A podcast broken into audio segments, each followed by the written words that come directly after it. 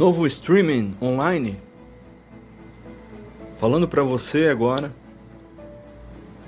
nesse podcast sobre um tema importantíssimo chamado reforma. Agora estarei falando então sobre esse tema que se trata da, da igreja, da constância da igreja e do seu progressismo ou das formas consecutivas que a igreja se fez até chegar até aqui. Algumas formas de expressão irei usar nas minhas linguagens, em se relacionar ao tempo,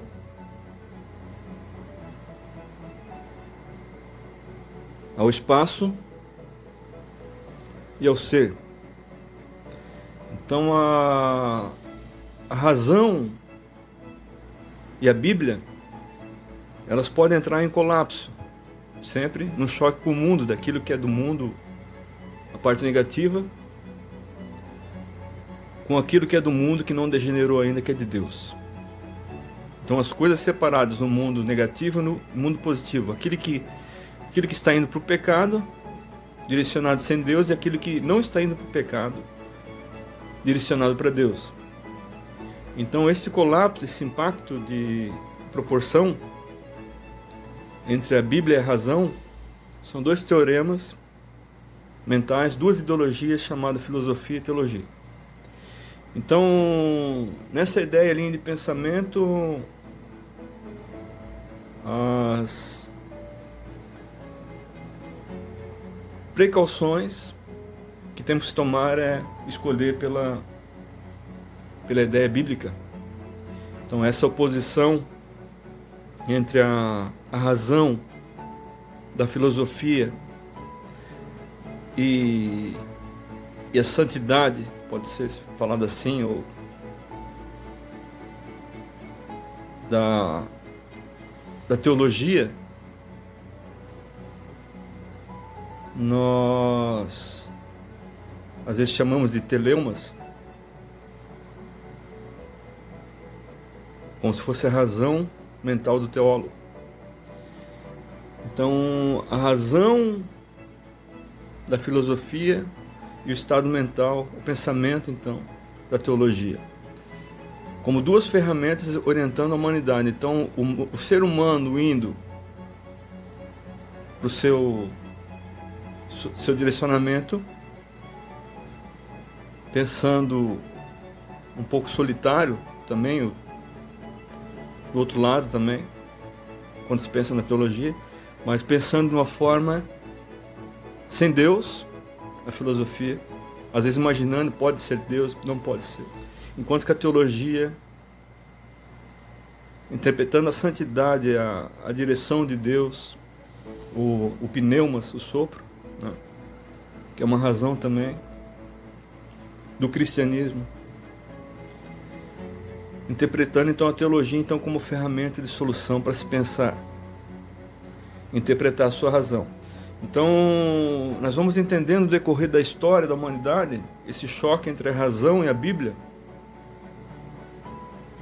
ou então a filosofia e a teologia, a razão incorporando livros de pensamento e a Bíblia o pensamento. Nós vamos ver um, um, um colapso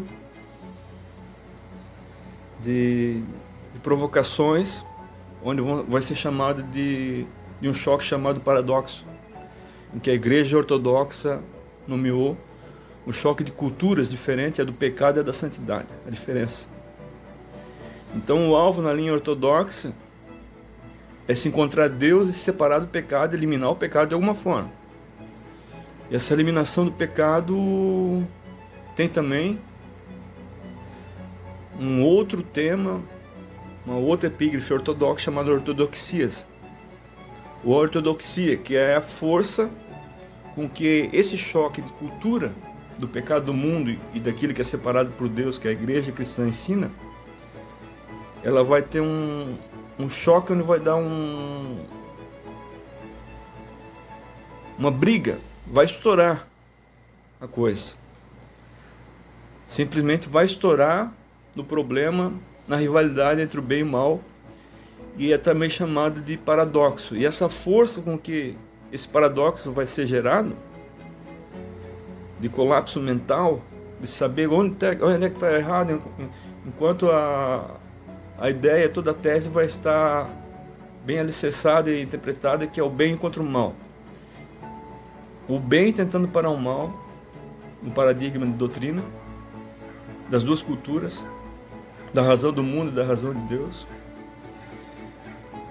E esse choque, esse paradoxo, ele vai, vai acabar saindo de, de escape, ou de, como um ventil, estourando porque o mal não quer parar a sua manifestação de forma física. E essa força que o paradoxo vai ter vai ser chamada de ortodoxia. Dentro do padrão ortodoxo das igrejas antigas, ou a católica. Então, a igreja vai precisar de um, uma ligação de socorro e proteção. Civil chamado comando comando. Pode-se dizer comando militar do exército. Um comando um sinal ortodoxo para alimentação da informação da necessidade pública emergente em que o mal tem que ser parado, por exemplo, a manifestação da prostituição, da droga, isso eu li em livros ortodoxos, eles são difíceis de achar. A, para, a, a paralisação da feitiçaria ou do crime organizado envolvendo o feitiço e tudo mais. Toda essa coisa da religião que não, não se tem Deus. Um espiritual depravado que se orienta ao pecado. Como a, através do feitiço, a sua orientação de líderes também se orienta à manifestação física da prostituição, do uso de drogas e do, do feitiço praticamente manifesto, uma forma de ritual, pacto ou magia negra. Então a igreja com esse tema, esse tempo assim de, de, de, de, de história, ela vem se reformando desde Jesus, já antes a igreja era judaica, ela vem se reformando com aquilo que Deus vem orientando o seu caminho. Porque Deus também, além de orientar, ele faz o caminho da humanidade, ele é soberano. A história de onipresença, onisciência e tudo mais. Onisciência, onipresença onipotência. Exatamente. Então, no decorrer da história, depois da, da, do início da, da igreja cristã com Cristo, claro que a igreja ortodoxa é muito mais antiga que as igrejas evangélicas. Ela da linha das igrejas de coluna como a católica. Então, a igreja católica, beneditina, gregoriana e ortodoxa são uma linha de pensamento muito antigo. Parece um pouco de raiz medieval. A sua ideia de interpretação de imagem física. Nós temos a reforma constante. Então, depois da que a igreja veio a nascer, ela veio se reformando. E depois de, de se manifestar nessa, nesse alinhamento é, que veio se manifestando como ortodoxa, que eu falei, nós precisamos evangelizar, precisamos quebrar o mal, ela veio a se demonstrar nas igrejas em que se modernizaram as metas, as ideias, as ideologias a forma de evangelismo para se tirar o homem do seu mau caminho, do pecado, e se orientar de uma forma civil saudável que ele possa viver em família, em comunidade, não de acordo com os animais, né? também como está em Romano 1, de uma forma saudável, que não venha aparecer forma fora da espécie humana que Deus criou, se comunicando, se, se respeitando, se responsabilizando e tendo responsabilidade dentro de uma hierarquia que foi estabilizada por Deus, conforme está em Romanos 13, e tem que ser respeitada. E também na forma de amizade, tendo bom senso, moral, tudo. Essas qualidades é, mentais espirituais do, do gênio humano, da, da, psicologia humana. Então, é saber qual o caminho errado e qual o caminho certo. Então, o ser humano precisa de uma direção, nós já vamos começar a falar melhor de uma introdução nas igrejas antigas. Vou falar sobre a reforma protestante.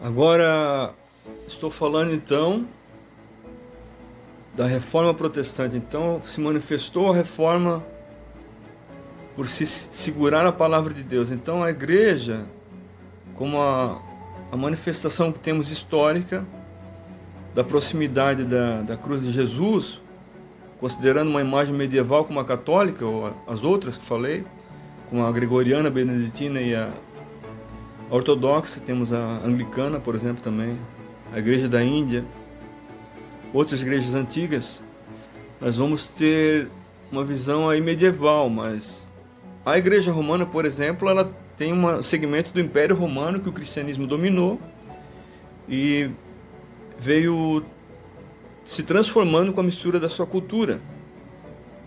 Então a Igreja Romana tem um, uma participação a partir inicial do, do próprio Império Romano, por isso que ela está em Roma, na Itália. Então essa igreja que é romana, como a igreja católica, apostólica, porque crê nos apóstolos, ela teve um desvio de rédea, por exemplo, em, em segurar a palavra de Deus e também por uh, negligenciar a orientação da palavra de Deus, estabilizar de uma forma não tão saudável as ligações políticas entre o Estado e a Igreja. Então, imaginando-se o que, que pode ter sido feito errado no decorrer da história da Igreja Católica, por exemplo, nós entendemos, por exemplo, que um erro foi segurar, limitar a palavra de Deus, em que o sacerdote era o único portador dessa, dessa orientação da palavra de Deus. Isso eu estou falando segundo alguns teólogos. Mas não é tão errado assim o sacerdote ter o porte inicial para explicar a palavra de Deus, sendo que a igreja evangélica, a protestante também, os seus líderes são os pastores, e também eles são orientadores da palavra de Deus, mas o que parece haver tido é que a igreja católica ela manifestou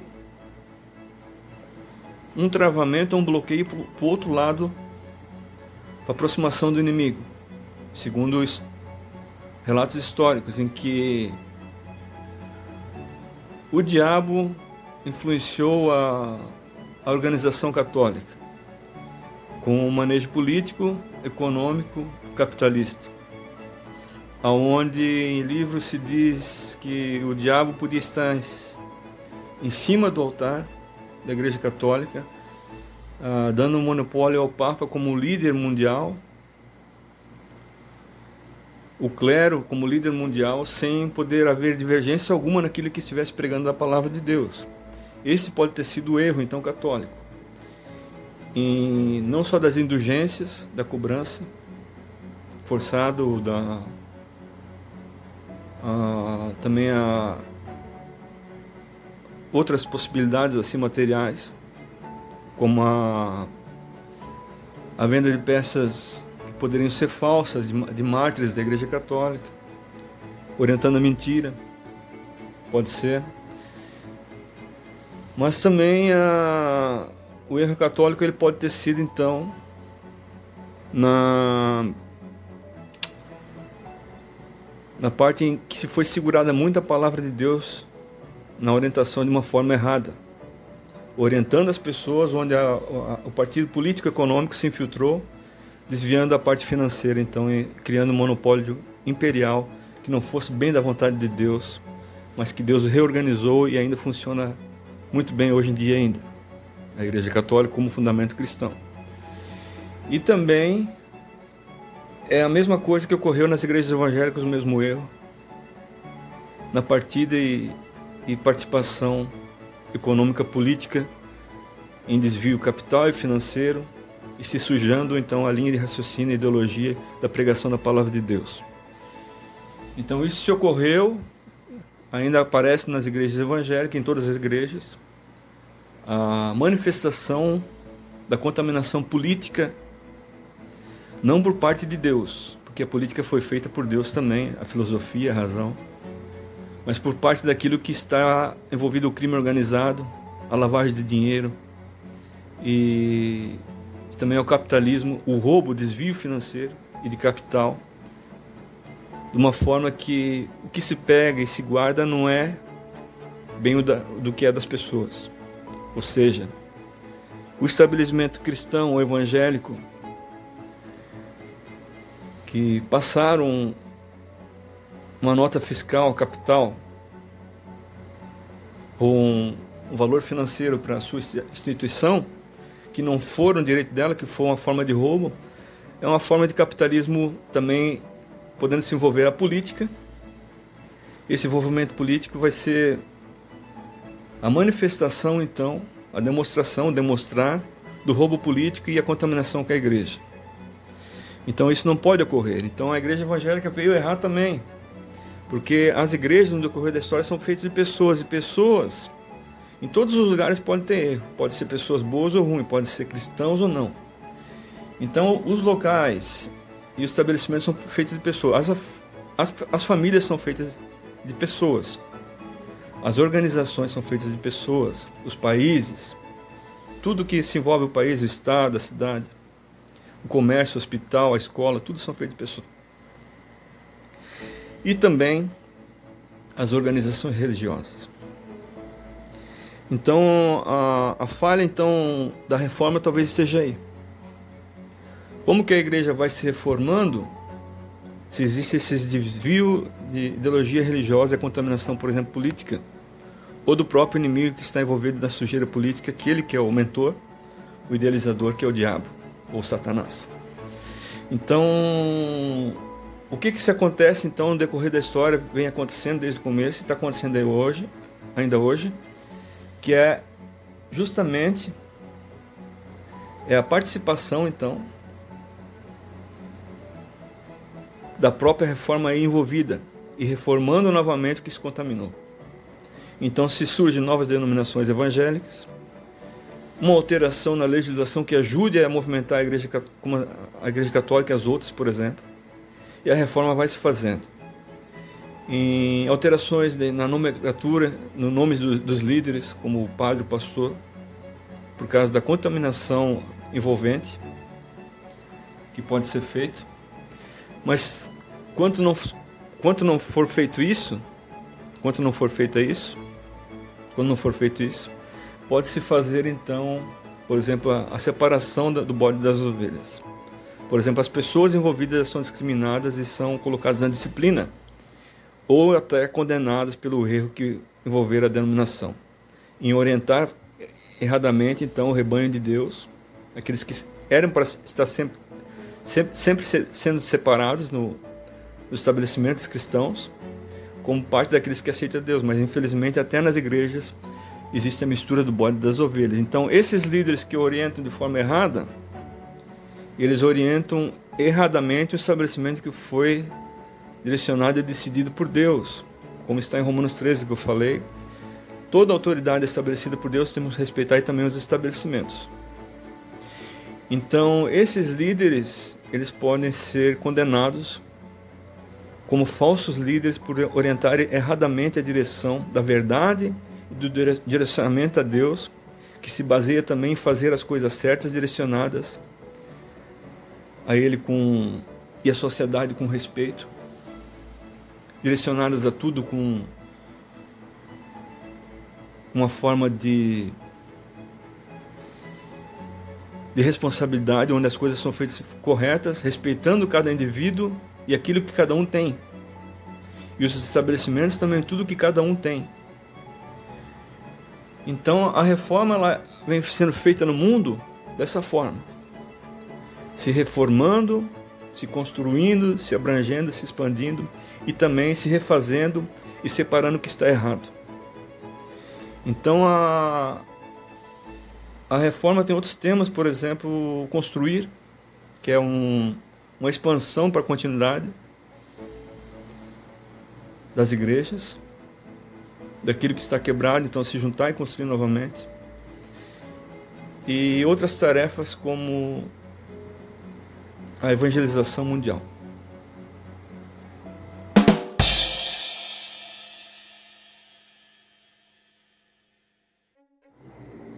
De qualquer forma, então, a, a reforma tem que ser constante, envolvendo ética, disciplina, todos os requisitos é que se confere espiritualmente e também espiritualmente vão sendo conferidos também diante da verdade e a verdade de Deus que é a palavra dele, também para uma igreja de verdade. Então, nós interpretamos então a necessidade da reforma, a disciplina e a, a verdade prática e, a, e absoluta é a continuação dessa reforma, corrigindo o que está errado nas instituições e também naquilo que é colocado e continuado de forma errônea nas comunidades. A reforma precisa, com seus ah, parágrafos e teses, também na construção de reforma teológica baseada em livros e materiais contingentes que confirmam essa melhoria de reajuste espiritual e material também para segurança e limite dentro das comunidades cristãs evangélicas. O que foi feito por Calvino, por exemplo, e Martinho Lutero é algo que nos leva sempre a interpretar uma continuidade da igreja pode-se dizer pós-moderna, moderna, dependendo como a pessoa quer explicar, eu quero explicar sobre esse nosso tempo, também conferindo o tempo que eles viveram. E pós-moderno pode ser esse nosso, enquanto que moderno foi o deles. Então, a, a conformidade entre os documentos e, e a ortodoxia, a verdade cristã, que seja essa ortodoxia, essa energia com força na verdade, ela normativa, ou seja, deixa, deixa de forma normal as igrejas, então, com forma também de material teológico, de cabimento e compreensão. E também a instituição precisa, às vezes, de parágrafos jurídicos para ajudar a conformidade e também a determinação da lei onde tiver algum declínio ou um delito indo fora do proporcional.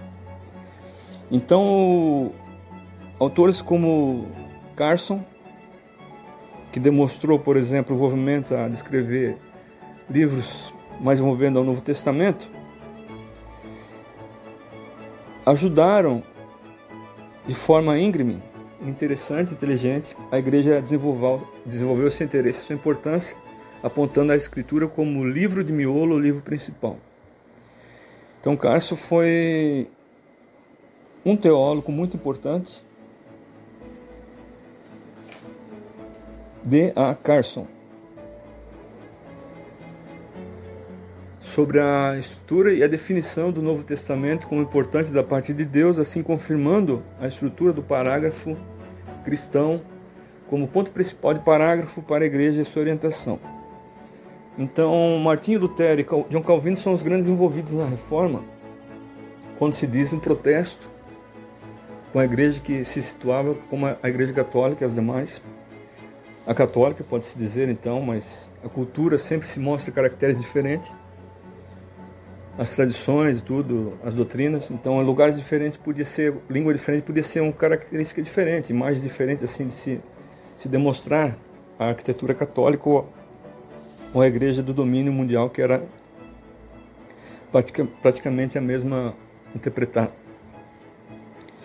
Então, Martinho Lutero e John Calvino eles ajudaram o, o interesse da reforma em se falar que a igreja tem que ser reformada constantemente. Então, como que nós vamos reformar a igreja? Os seus padrões também de tradição, como a pregação ou, ou as explicações, em se demonstrar ela, ou se orientar como é o funcionamento público durante a semana ou durante o ano, se nós não estivermos bem preparados com ou tivermos o preparo de material escrito. Então a teologia ela ajuda a cumprir esse requisito também a teologia e, e as normas e as determinações jurídicas também envolvendo, envolvendo os interesses liberados da, da denominação ou estabelecimento, ah, enfim, feito. Estabelecimento é requisito, então, pelos envolvidos na fundação. Então, e a demonstração toda da organização, como é que nós vamos ter uma reforma se nós não ajustarmos as diretrizes e as ordens daquela daquele estabelecimento ou então da cultura evangélica inteira. Então, os livros teológicos ajudam a demonstrar o interesse cristão e alinhar então com a teologia o alinhamento reformista ou da reforma. Enquanto que John Calvino e, e Lutero foram os dois grandes mencionados líderes da igreja, em que difundiram a reforma de uma forma protestante, protestando então com a Igreja Católica por causa de algo que estava errado na direção em que estava então um pouco manchada na direção de Deus. Essa mancha estava talvez contaminada com aquilo que foi apontado e condenado como o diabo ou Satanás, o inimigo. Caracteres do Lucifer, nomes assim. Então, hoje, mesmo assim que a igreja evangélica se soltando, as protestantes, que daí formaram as evangélicas, ah, as igrejas continuam com o mesmo problema, porque pessoas existem no mundo e pessoas boas e ruins são misturadas em todos os lugares. Então a reforma vai precisar ser feita constantemente. Reforma, novamente reforma. Como foi um lema parecido com com o da igreja luterana, com o dizer de, de, de, de Martinho Lutero. Então, nós temos que continuar então a reforma. E lembrando também que Lutero se tornou reformador pela leitura da Bíblia, achando condenação no que a Bíblia condenava. E a igreja ela deve se sujeitar ao testemunho bíblico